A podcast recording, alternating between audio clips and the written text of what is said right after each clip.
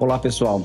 Bem-vindos a mais um Dreamcast. Hoje nós temos o prazer de ter aqui o Hélio Moraes, Dr. Hélio Moraes, além de meu amigo, trabalhou aqui com desde o começo com a DIN aqui, com todo o processo aí de estruturação jurídica aqui do, do nosso negócio. E a gente tem bastante coisa para conversar aqui. Tivemos que selecionar só três linhas aí de, de, de conversa para a gente dar uma focada, porque tem assunto aqui para a tarde inteira se a gente fosse tratar, né, Elio? Verdade, verdade. Primeiro, obrigado pela presença. Um prazer enorme estar aqui com vocês, né? Você sabe da admiração que eu tenho do projeto, né? E desde o princípio que a gente entrou e né, vemos aí apoiando vocês nessa, nessa escalada, né? É, é bastante inovação, né? Muita inovação, né, Edu? Acho que tem muita história aí pra gente contar, né? E algumas coisas bem diferentes aí. Né? É, não, eu acho que a, a nossa história ela foi, a, a, foi construída com muita, com muita inovação e muita coragem também para inovar. E aí eu também acho que a gente acabou tendo do nosso lado pessoas que tinham uh, o mesmo perfil, porque não dá para se, se você não tivesse esse mesmo essa mesma paixão pelo que a gente tinha, ou acreditasse ou enxergasse o que a gente está enxergando, é difícil caminhar, caminhar junto, né? E aí começou, vou falar do começo, né? A gente foi, foi procurar quem que seria a pessoa que poderia ajudar a gente nessa, nessa internacionalização e descobrir que jurisdição abrir a empresa, como montar a empresa, que estrutura, como trazer sócios, sócios internacionais tal. Isso acho que foi, foi, foi bem, bem bacana. Uh, bom, se quiser relembrar o, começo aí, como que a gente... A gente... É, acho que a gente, enfim, né? A gente estava... A gente acompanha, é, acompanhava já essa questão do Bitcoin desde 2013, né? Já tínhamos uma longa trajetória, inclusive em eventos e, e, e no princípio até é, era bastante desafiador, né? Porque você sabe melhor do que eu como é, é, no Brasil ainda tem um certo preconceito, né, que a gente vai lutando contra, né, e o escritório sempre apoiando as empresas, né, e, e tínhamos feito ali em 2017, quando teve aquele boom, né, a gente já estava organizando alguns eventos e fazendo algumas palestras e apoiando alguns projetos, né. E daí, quando a gente foi apresentado para vocês, né, e o, o projeto, vocês já tinham uma, já estava mais maduro, né, acho que a gente deu muita liga porque a gente viu que vocês tinham um, um propósito ali, né? A gente sempre é, apoiou né, projetos que tivessem consistência, né? Então essa é sempre a nossa preocupação, né? Se eu tive em alguns eventos, né? Você já participou em vários eventos, você sabe melhor do que eu, mas por exemplo quando eu, eu às vezes eu falava que tinha que tributar a criptomoeda, era um pouco hostilizado, né? Não, é, é do governo e tal. Falava, não, não é do governo. A gente tem que fazer um negócio que seja correto, seguro, né? correto, correto, com é. segurança, né? E vocês vieram já com essa proposta desde o início, né? Acho que é isso que deu muita liga, porque vocês já tinham aquela preocupação, né? Enquanto naquele momento ali em 2017, né? Hoje parece que, que é... Foi um século passado. Um século passado, é verdade, né? Mas ali naquele momento teve muita gente que, que meio decolou né, com, com o famoso white paper de, de, de uhum. só de, de PowerPoint, né? Uhum. E quando a gente conheceu vocês, vocês já estavam bem mais estruturados com esse tipo de preocupação, né? Então, é. e, e, sempre focado em fazer a coisa correta, né? Então, isso foi o que acho que deu muita liga. Né? Não, legal. Uma coisa que você fala que para a gente foi muito importante, porque vocês foram as primeiras pessoas na nossa história a aceitar o DIN. É né? verdade, é verdade, né? E ali, hoje em dia, já tem vários escritórios que, que aceitam né, as criptomoedas é. em geral, né? E ali em 2017 tinha até uma certa discussão, né? Se, se como é que a, a OAB iria encarar isso e tal, né? Uhum. E, mas a gente entendeu que que tinha fundamento, né, para a gente receber uma parte do, do pagamento, né, e, e, foi uma aposta, realmente. Não, né? isso não, isso para a gente é muito importante porque mostra que uma coisa é você ser o, a pessoa que está idealizando o projeto. Eu, eu e o Fábio olhando o projeto e vendo o potencial tal legal, a gente tem até uma conexão até emocional com, com, com a empresa, né? Mas quando a gente explica para um terceiro, ele entende, absorve e aceita, Isso para a gente foi um marco. Então, a gente teve diversos marcos ao longo da nossa história, mas esse com certeza foi um, foi um muito importante aí, que é vocês acreditarem, apostarem, estarem junto no projeto. Para a gente, isso, quanto mais pessoas qualificadas e com, com background se juntam ao projeto, aumenta ainda mais a nossa responsabilidade é. Da entrega, da, da, de, de, cumprir com todas as regras, os regulamentos. Por isso que a gente foi atrás da, do, do, melhor. Então, acho que a gente cresceu é. bastante aí com, com a relação aí com, com vocês Não, no, no dia a dia. Né, Depois tivemos várias outras oportunidades. Tivemos lá na Suíça junto, né? Acho é. que tivemos várias coisas que foram acontecendo aí, né? É, a Suíça foi legal, inclusive, porque a gente viu como uma possível jurisdição, né? E vocês também foram lá comprovar e pisar lá no território para saber realmente o entendimento. Porque uma coisa é a gente falar aqui para como que é a Suíça, outra coisa é você ir e ver as coisas realmente acontecendo. Você pagar a passagem de trem com Bitcoin, você pagar o imposto com Bitcoin. Nós fundamos a nossa empresa usando contribu contribution in kind, né, que é aportando Bitcoin como capital da empresa, né? Então, eh, foi muito legal. Essa, essa Acho que essa, essa parte é bem legal, né, Edu? Porque, assim, vocês, primeiro, fundaram a empresa na Suíça, né, utilizando o Bitcoin, né, isso lá atrás, né? E depois, é, esse ano, quando foram fundar a empresa aqui no Brasil, né, a gente fez um leading case, né? É. Aquele, é, porque a gente já defendia, né, há muito tempo, já tínhamos feito até opinião legal de que poderia fazer a integralização de capital em, em criptomoeda, né, porque a lei permite bens e direitos e estaria dentro, né, mas uh, as autoridades são sempre muito reticentes aqui no Brasil, né, você mesmo sabe dessa história, né, de como é, existe essa uh, resistência às vezes, né, e, e, ali no final de 2020 havia saído um parecer né, para as juntas comerciais é, corroborando essa coisa de que de fato poderia fazer, né? E, e, eu lembro como se fosse hoje, né? Você teve lá no escritório, né, para fazer a abertura aqui, né? E daí você falou, ah, pode fazer e tal. Eu falei, olha, pode, já podia, agora saiu um parecer. Mas ninguém fez, né? Mas ninguém fez, né? E isso pode né, ter aquela demora, pode dar alguma exigência, pode precisa de alguém ousado, né? Daí você falou, não, é conosco mesmo, vamos embora. Se precisa de ousadia, né? não, isso foi, foi legal demais, virou um case, né? E virou case, né? Daí depois a gente fez, né? E, e de fato, acho que foi uma das primeiras, eu depois não vi nenhuma notícia, né? Eu acho que, eu acredito que foi a primeira no Brasil mesmo que fez. É e com o próprio Jim, né? Com então, o Jim. É. Com o Jim, fizemos todo o processo, então toda aquela experiência que você tinha tido já de incorporar na Suíça, a gente trouxe para o Brasil, porque a gente, né, embora não tenha uma regra clara de como tem que ser feito aqui no Brasil, né, eu acho que o que foi muito legal também, assim, do ponto de vista técnico-jurídico, é que a gente usou a mesma metodologia. Exato. Né? Então a gente colocou o endereço de criou carteira. o endereço da carteira, né? É, é, no contrato social, apontou, fez a transferência do DIN para a carteira aqui no contrato social, né? É. Então eu acho que foi um, um case muito Não, bacana. semana né? passada já me alguns empresários já começaram a me perguntar, oh, como que você fez isso, e tal. E eu já falei se começarem a te procurar lá, eu tô, ah, tô recomendando, porque a gente está com tanta coisa aqui no, no dia a dia mas eles chegam com essa demanda, falam assim, pô, que legal, eu tenho uma empresa lá fora, eu compro cripto lá fora, queria abrir aqui dentro, e, e, e da, dessa forma que vocês fizeram, toda, toda organizada, indicando as carteiras e tal. Eu falei, bom, fala lá com o doutor Hélio que vocês vão, Bora, né? vão, vão conseguir fazer um, um, trabalho bem legal lá. Outra coisa, ah, vamos falar da questão das jurisdições, né? A gente começou Uh, com o que, que você tem acompanhado em relação às jurisdições em relação a cripto, né? A gente vê que tem umas que proíbem, tem outras que permitem, tem umas que são super amigáveis, outras são menos. O que, é. que, que, você enxerga em relação a isso? O que, que você...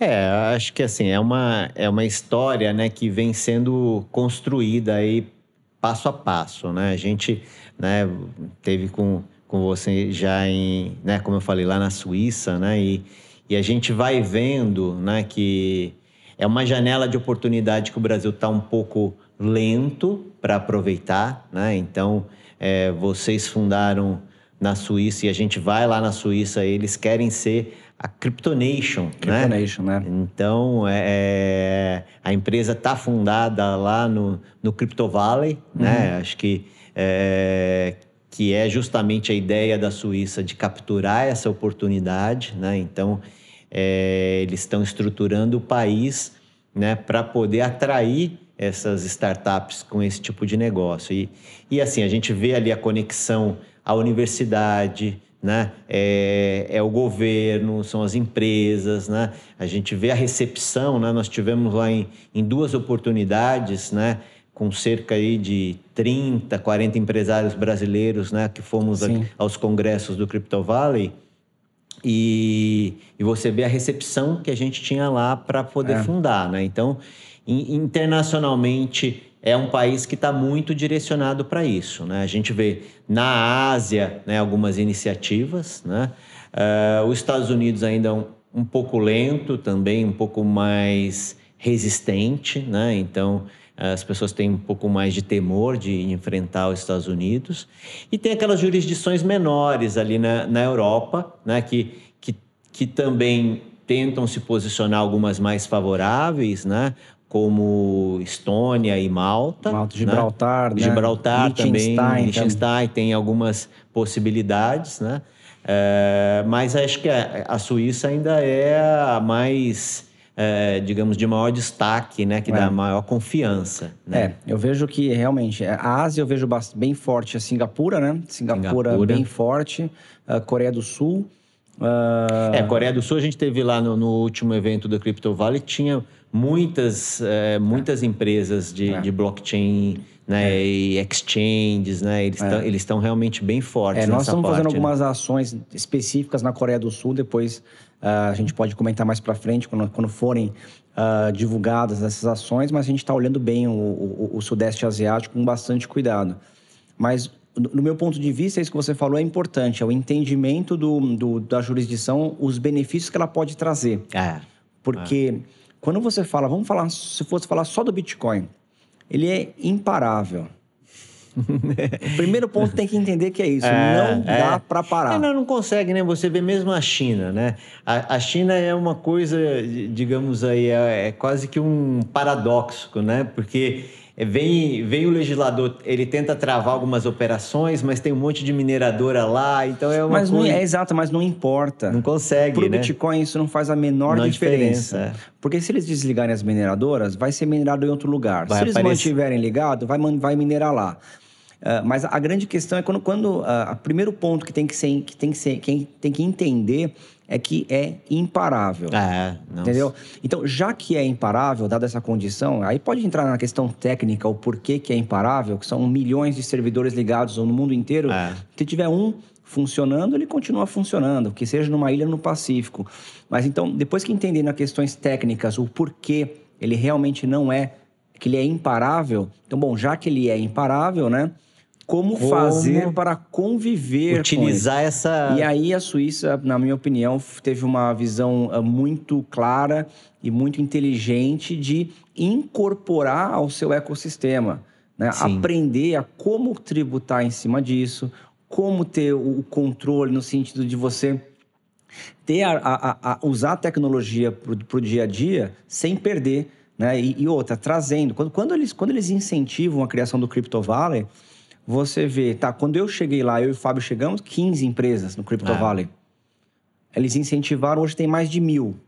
O que, que não gera de receita mil novas empresas em uma região, gerando emprego, gerando impostos, contratando serviços. Só que eu tenho de provedores de serviço lá na Suíça um, uma dezena deles. E tecnologia né? de ponta, né? Tecnologia Edu? de ponta, quer dizer, a universidade lá, a Universidade teve, de Lucerne, né, o evento dentro da universidade, né? Dentro da Universidade de Zurich, a ETH, a Universidade de Lucerne. É, você tem um monte de universidades, você tem uma evolução no mercado, os congressos que tiveram ah. lá, o Crypto Valley uh, uh, o Congress lá que acontecia todo ano, agora por causa da pandemia a gente não teve presencial, mas o que vem de benefício para o país que abraça as criptomoedas e procura entender é, é, é, muito grande. Então, o que eu acho que falta é entendimento dos governos, o que ele pode fazer, porque o que acontece, como é muito fácil de movimentar a criptomoeda, os detentores vão para o lugar onde eles forem bem recebidos. É. Ninguém quer ser discriminado. É. E como você falou, a gente chegou lá na Suíça, tapete vermelho para a gente. Quer dizer, foi, foi um lugar que nós sentimos mais à vontade em falar nossas ideias, mostrar o nosso projeto, desenvolver o nosso projeto. Então, se a gente tem outras jurisdições que façam, que, que recebam bem as criptomoedas, eu acho que só só tem, só tem a ganhar o país que fizer isso. Então, é, claro, tem países como Estados Unidos, Brasil ou, ou países grandes.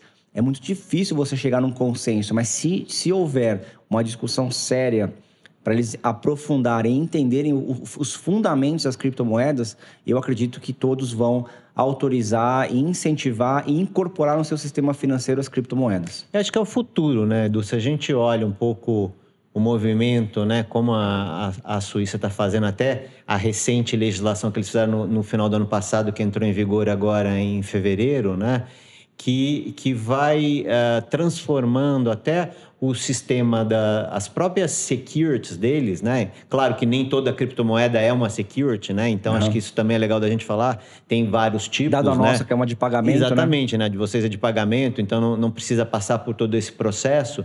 Mas mesmo as que precisam, né? Eles estão trabalhando na legislação porque eles já estão vendo que o futuro é tudo digital, né? Então, os títulos não vão ser mais em papel, os títulos vão estar todos no, no seu mobile, né? Uhum. In, inclusive, então, tem lá né, a bolsa de valores deles lá. Na né? Suíça, né? Na Suíça, eles criaram a bolsa de valores digital, né? Então, assim, você vê como eles estão vendo isso como futuro, né? Então, eles estão realmente... E, e aquilo, assim, não é que não tem regulação, né? Sim. Eles procuram fazer uma regulação adequada para as criptomoedas, mas que mantenha a, a, a, um padrão ali de governança em cima do, das não, empresas e não prejudique também. a usabilidade e, da moeda, né? Exatamente, né? É. Então é... é... E aí eu acho que é realmente é isso. Eu acho que tem que realmente incentivar as, as criptomoedas e entender um pouco mais.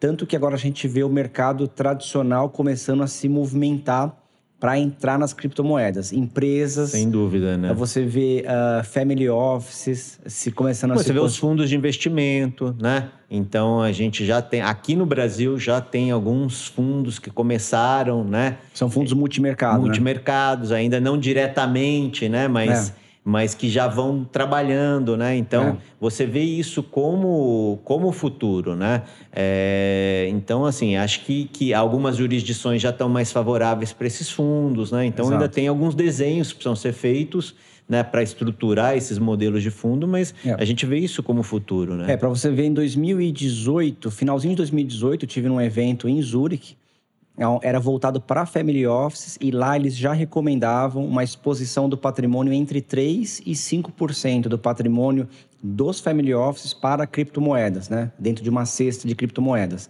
Isso nós estamos falando de 2018. E aí essa tendência foi aumentando, né? O pessoal começou a, a, disseminar essa informação, começaram a realmente se posicionar, por isso que você vê muito mais gente colocando e comprando criptomoedas, principalmente o Bitcoin nesse nesse, nesse, nesse primeiro momento, é. porque eles não conhecem o, o, o, o restante, resto, né? as altcoins. E aí eu fui convidado, né, através de um, de, uma, de um organizador de um evento para Family Office, e vamos agora para Mônaco. Agora, no dia 1 de julho, falar com. É considerado o maior evento de Family Office do mundo, né? É, eu acho que falar é um, sobre isso, né? É uma tendência, né, Edu? Se a gente olhar assim, é, a gente vê há três, quatro anos atrás, né?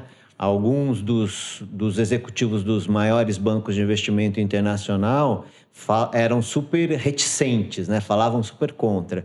Hoje em dia, todos já mudaram o discurso, né? Sim. Então todos estão faz, fazendo avaliação, né? A gente vê esse movimento em, em, que pese aí essa coisa do, do Elon Musk, né? É, compra, não compra, mas assim, o fato é que ele botou em tesouraria. Isso cria um movimento, cria um buzz, né? Exato. né? Então, as empresas, os family office, já está todo mundo de olho nessas possibilidades. Claro que tem que fazer uma avaliação de risco, quanto alocar em cada ativo, né? Isso faz parte, né? Mas a gente vê tanto empresas quanto family offices.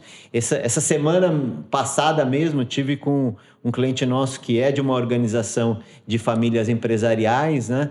E quando eu falei que a gente trabalhava com essa parte de criptomoedas e blockchain, ele falou, pô, vamos organizar um evento e tal, porque as novas gerações, né, tão interessadas, né, tão, mesmo os, a, as antigas gerações, eles têm um pouco mais de, digamos assim, resistência, né, mas eles também estão vendo o movimento, né? Então eles não, é. não tem como parar a onda, não, no, né? No meu ponto de vista, o maior erro que, que alguém, que um gestor hoje pode cometer, é ele não conhecer a fundo as criptomoedas.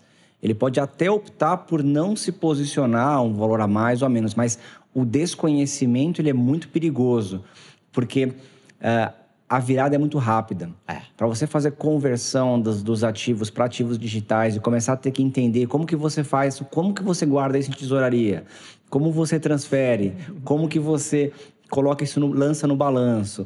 Então, todo esse aprendizado, eu acho que quem não iniciou está atrasado, bastante atrasado.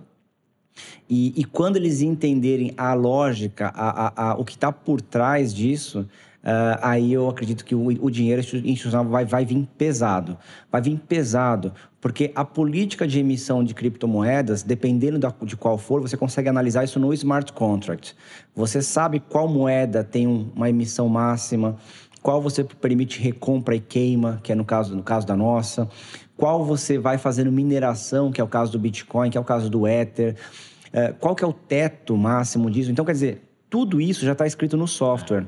Então, se alguém pegar o caso do Bitcoin para entender o fundamento, já está escrito. Não há ser humano neste planeta que possa alterar isso. E, quando, e, e, e no meu ponto de vista, a, o índice de previsibilidade é tão alto, mas tão alto do que pode acontecer com o Bitcoin, por exemplo, a longo prazo, isso falando de longo prazo, que alguém olhar aquilo ali, quando você entende, olha, dificilmente não vai se posicionar. É, eu acho que isso é muito legal, assim, porque é, é, acho que é importante até para desmistificar um pouco, né? Essa quem, quem não entende às vezes tem aquela tendência de falar não isso é para crime organizado, para é lavagem de é dinheiro, né? E eu acho que é muito legal a gente falar disso nesse, nessa linha que justamente a rastreabilidade dos ativos digitais ela é muito maior do que a, a rastreabilidade do dinheiro em cash, né? Exato. Porque tudo fica no blockchain, né? Tá tudo, tudo é acessível, Não tudo é, é auditável, né? Então, assim, é, é, eu acho que é muito interessante da gente notar isso, né? A hora que as pessoas perceberem que, na verdade, né, ele pode ser uma grande ferramenta é, de controle, né? É, é, eu acho que, que tem tudo para ganhar esse, esse mercado mesmo pesado, né? Porque é, quem quiser ter essa rastreabilidade tem a ferramenta para isso. Né? É, eu estava vendo, acho interessante esse ponto que você tocou, porque uh, o discurso de quem desconhece é justamente o oposto. Então eles falam que é um dinheiro que você usa para lavagem de dinheiro. Não dá em um determinado momento, alguém vai passar por alguma exchange, vai se identificar e você consegue voltar e ver todas as transações até ao que originou uma fraude, uma lavagem de dinheiro, uma operação criminosa. Então, aí é, existem gráficos, aí acho que é, se a gente for fazer um, uma live sobre isso, a gente pode até puxar os gráficos, mas uh, o, o dinheiro em papel que é usado para essas coisas, né? É, então é, é, é dinheiro em papel, não adianta. É isso que. É aí você perde a rastreabilidade. O, dinheiro que está na minha carteira, nota de 10 reais, não sei por onde passou, por onde passou das né? casas da moeda até a minha carteira, né? Não dá para saber. Então, e, só que o Bitcoin que está na, que tá na minha carteira, a cripto que está na minha carteira, eu sei desde da mineração. Não, é, é, o primeiro que comprou as duas pizzas, né? Você exato, consegue ir exato. lá na, na, origem do blockchain. É, eu consigo, se eu, se, eu, se eu, chegar amanhã e falar assim, eu quero ver se o que eu tenho na minha carteira originou da compra da pizza, eu consigo ver isso. É. Um, um, dos daqueles 10 mil bitcoins pode ser que uma fração esteja comigo e eu consigo descobrir, é. né? Vendo, sabendo qual foi a transação, o hash, etc. Isso é muito legal. Isso né? é muito legal, coisa que não dá para fazer com dinheiro. Então é uma evolução. Esse é um ponto. O segundo ponto que é a questão do consumo energético. Né? Ah. O consumo energético, primeiro que falam a questão de, de que polui, tá? mais de 70% da energia utilizada para minerar ela vem de fontes renováveis e limpa, a maioria de hidrelétrica. Tá? Então, quer dizer, já cai por terra essa, já uma, essa questão de que polui. Uh, outra que é o consumo. Você compara só o consumo de energia que minera Bitcoin que você minera ouro. Ouro muito maior. Também, também tem os gráficos, também tem os dados para um dia a gente sentar e, e, mostrar, mas quem pesquisar rapidinho consegue, consegue achar. achar, né? Achar comparativo de energia gasto. Uh, o sistema financeiro tradicional também gasta muito mais energia do que o Bitcoin. E se o Bitcoin está aumentando o consumo de energia, é porque está aumentando também a aderência, está aumentando o, volume, o volume de usabilidade. De, né? usabilidade. Você está aumentando a infraestrutura instalada é. E infraestrutura instalada, nós estamos falando de bilhões de dólares instalados em equipamentos no mundo inteiro que foram investidos e estão esperando o seu payback. Então, quer dizer, são equipamentos que vão estar tá lá, vão estar tá provendo a rede, a rede vai funcionar. Então, tem uma série de coisas que, quando você aprofunda no assunto e, e, e para estudar mesmo, cai por terra uma é série, de, uma série de, de pontos que a gente vê que por trás tem algum interesse de alguém aí em, em tentar uh, desmoralizar o Bitcoin. Só que como que você desmoraliza um código de computador? o código de computador é um código, não. ele não tem moral. Ele está lá escrito e está rodando. Agora, se ele é, se ele é bom e se ele não é, a questão é ele está lá, está escrito. E, não é uma pessoa, né? Mas é, e se a gente olhar que, né, faz mais de 10 anos, né, que ele foi lançado, né, e que ninguém cons conseguiu quebrar isso até hoje, né? Exato. né? Cada vez mais ele vai aumentando a credibilidade, né? Exato. Né? Porque se tiveram problemas, os problemas não foram relacionados ao smart contract em si, né? O problema às vezes é numa exchange pontual, né? Sim. A pessoa às vezes não sabe guardar na, na carteira falha de maneira de adequada. do usuário, né? O usuário, falha na segurança. A parte educacional, né? Porque as pessoas não estão acostumadas a assumir essa responsabilidade, Sim. né? Porque você sabe melhor do que eu que é, para lidar com criptomoeda, você precisa é, é, trabalhar essa educação, porque você precisa assumir essa responsabilidade. É, você é né? responsável. Né? Você... Junto com a liberdade vem a responsabilidade. responsabilidade né? Você, você é o gestor dos seus ativos. Você né? não precisa do seu gerente para fazer a é. transação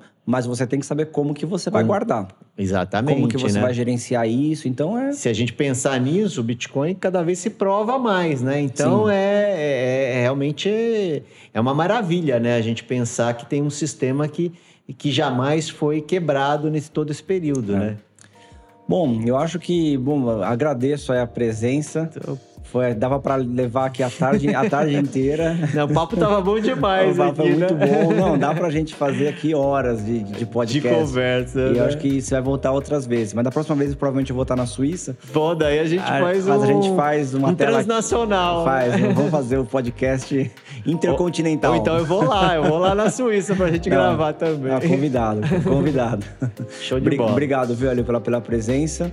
E obrigado a vocês que assistiram esse nosso, nosso Dreamcast. E segue a gente nas redes sociais, no Instagram, para acompanhar a Dynasty no dia a dia. Obrigado.